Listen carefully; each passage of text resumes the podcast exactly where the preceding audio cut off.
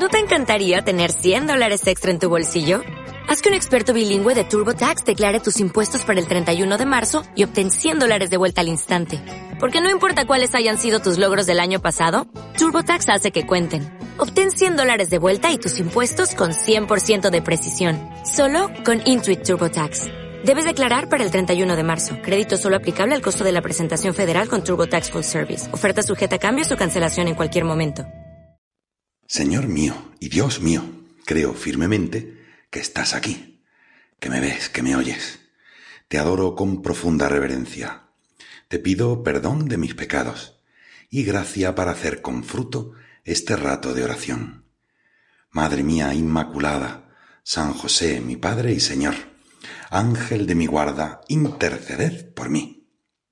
Querido hermano, ruego lo primero de todo que se hagan súplicas, oraciones, peticiones, acciones de gracias por toda la humanidad, por los reyes y por todos los constituidos en autoridad, para que podamos llevar una vida tranquila y sosegada, con toda piedad y respeto. Esto es bueno y agradable a los ojos de Dios, nuestro Salvador, que quiere que todos los hombres se salven y lleguen al conocimiento de la verdad. Pues esto es lo que nos dice, te dice a ti y a mí, San Pablo hoy en la segunda lectura de la misa de hoy domingo. ¿Cuántas cosas tengo que pedirte, Señor?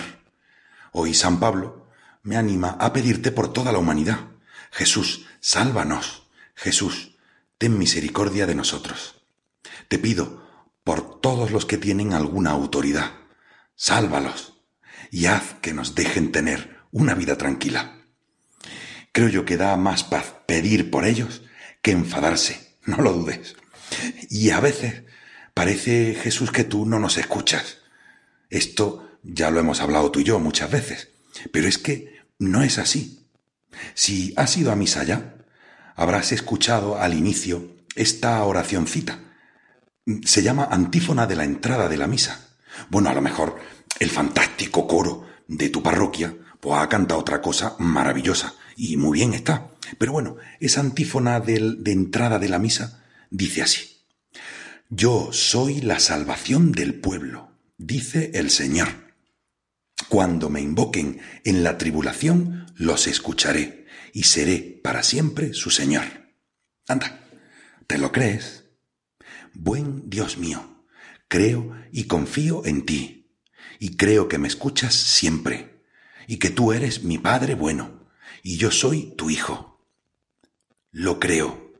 Díselo si quieres. Creo, Señor. Es que, fíjate, el, otro día leí esto, a ver si te ayuda. Alguien me ha dicho, usted habla demasiado sobre la oración. No es tan necesaria. Pues sí, es necesaria. Porque si nosotros no rezamos, no tendremos la fuerza para ir adelante en la vida esto me recordaba lo que hablaba el otro día de África. La oración es como el oxígeno de la vida. Dios es más paciente que nosotros, y quien llama con fe y perseverancia a la puerta de su corazón no queda decepcionado. Dios siempre responde, siempre. Nuestro Padre sabe bien qué necesitamos. La insistencia no sirve para informarle o convencerle, sino para alimentar en nosotros el deseo y la espera. Por eso pide, pide, que Dios siempre escucha y te da no lo que pides, bueno, que también, sino lo que necesitas. ¿O no te pasa que las cosas te han llegado cuando Dios ha querido y no en el momento en que se las has pedido? A veces también sí, si es que tú haces lo que quieras, Señor. Por eso pide, Dios mío, creo en ti, creo en tu bondad y confío. Pero, bueno, madre mía, yo, ¿sabe? Yo no quería hablarte de esto hoy. A ver, Señor, ¿por dónde me lleva? Yo, sigo insistiendo en esto de, las distracciones ¿eh? en la oración, que es bueno combatirlas, procurando el recogimiento. Qué importante. O convirtiéndolas esas, esas distracciones en parte de nuestra oración. Pero mira una cosa que te diga. Esto que acaba de sucederme no es una distracción, es, en mi humilde opinión, claro, Dios hablándome, Dios hablándote. Yo pienso, Jesús, que con frecuencia no te dejo mucho espacio en la oración, E incluso voy con mi tema preparadito, mis libros estupendos. Bueno, o mi idea que quiero contarte, o mis peticiones, incluso mi guion. Primero te cuento unas cosas, luego recito mi lista de peticiones, luego leo el Evangelio, mm, se me escapa y contesto un WhatsApp urgentísimo. y ala. yo creo que, que no te dejo mucho espacio a veces, Señor. O ni siquiera te pregunto si quieres tú comentarme algo primero. O, o cómo estás tú, Señor. Y a veces me da la impresión, pues, de que haces esto que estoy comentando. Yo tengo mis cosas y. me viene una idea, me sugieres de primeras, así, algo, para que le dé vueltas contigo porque es tu tema lo que quieres hablar tú conmigo. Pienso que mientras no conviertas una idea que surge en la oración bueno, voy a hablar más claro.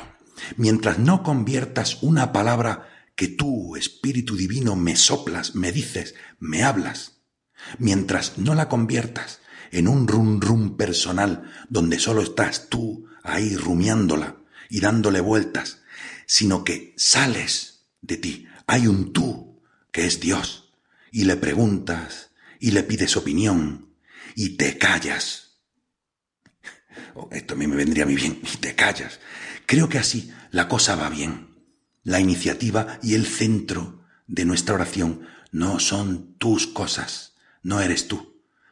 Eres tú, mi Dios, tus cosas. El caso es que, fíjate, bueno, mira, te lo voy a decir porque yo creo que me lo sopa también el Señor. Una pequeña oración de Teresa, de Santa Teresa de Calcuta. No podemos encontrar a Dios en medio del ruido, de la agitación. Fijémonos en la naturaleza, los árboles, las flores, la hierba de los campos, que crece en silencio, las estrellas, la luna, el sol, que se mueve en silencio. Lo esencial no es lo que podamos decir a Dios, sino lo que Él nos dice, y lo que dice a los demás a través de nosotros. En el silencio Él nos escucha, en el silencio habla a nuestras almas. En el silencio nos concede el privilegio de oír su voz. Silencio de nuestros ojos, silencio de nuestros oídos, silencio de nuestras bocas, silencio de nuestros espíritus. En el silencio de tu corazón, Dios te hablará. Jesús, yo creo que tú me hablas. El caso es que creo que yo venía con mi tema de la templanza. Realmente yo te iba a hablar de la templanza que me había sugerido al leer el Evangelio de hoy domingo. Y mira tú, Jesús, la que has liado. Eh, yo creo que ha sido tú. Bueno, será que te interesa más que hable sobre esta manera de escucharte. Aunque, bueno, quedan unos minutillos y, por lo menos escuchamos el Evangelio de hoy, que habla de que no es posible servirte a ti y a las riquezas. Tener como una doble mirada. ¿A dónde? se me van los ojillos y el corazón. La lámpara del cuerpo es el ojo, así que si tu ojo es bueno, todo tu cuerpo estará lleno de luz. Es... Te animaría, aunque bueno, yo creo que esto es mejor que lo vaya continuando en otro lado, pero bueno, te hago una, una pequeña introducción por si te ayuda también a rezarlo, pero creo que es bueno que para poder ver a Dios en las cosas hay que tener una mirada centrada, una mirada limpia.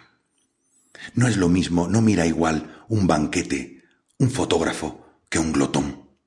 No miramos igual un periódico que una puesta de sol. Las, las diferencias yo creo en el, mirar no se deben solamente a los objetos que estamos mirando o a las circunstancias, lo que tenemos delante de los ojos.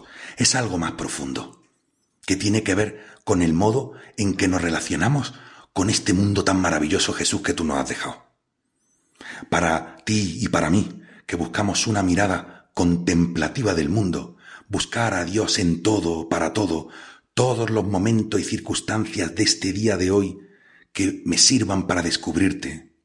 Los que amamos el mundo así, debemos aprender a mirar así, no de modo egoísta o posesivo, sino transparente, sereno, receptivo, generoso.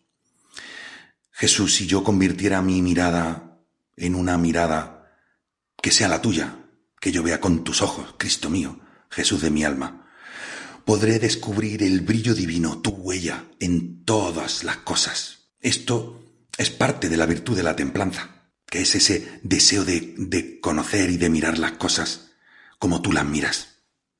Porque a veces la templanza es como algo, nos viene a la cabeza la idea de ese, de, límite, de que hay que moderarse, y no es solo eso. viene de, templanza viene de temperar, ¿eh? que significa mezclar las cosas en su dosis justa. La persona templada, cuando quiere conocer a alguien, no se queda, o algo, no se queda solo en lo inmediato, va más allá, más profundamente. Desarrolla esa actitud abierta, atenta, silenciosa, que le predispone para alcanzar el corazón de las cosas. Entonces el mundo te habla. Entonces tú, Jesús, me hablas a través de las cosas. Entonces yo también puedo hacer que tú hables a través de lo que yo hago, de cómo soy. Ayúdame, Señor, ayúdame, Madre, a tener esta mirada y a escucharte en la oración y durante el día. Te doy gracias, Dios mío, por los buenos propósitos, afectos e inspiraciones que me has comunicado en este rato de oración. Te pido ayuda para ponerlos por obra. Madre mía Inmaculada, San José, mi Padre y Señor, Ángel de mi guarda, interceded por mí. ¿No te encantaría tener 100 dólares extra en tu bolsillo? Haz que un experto bilingüe de TurboTax declare tus impuestos para el 31 de marzo y obtén 100 dólares de vuelta al instante. Porque no importa cuáles hayan sido tus logros del año pasado, TurboTax hace que cuenten. Obtén 100 dólares de vuelta y tus impuestos con 100% de precisión. Solo con Intuit TurboTax. Debes declarar para el 31 de marzo. Crédito solo aplicable al costo de la presentación federal con TurboTax Full Service. Oferta sujeta a cambios o cancelación en cualquier momento.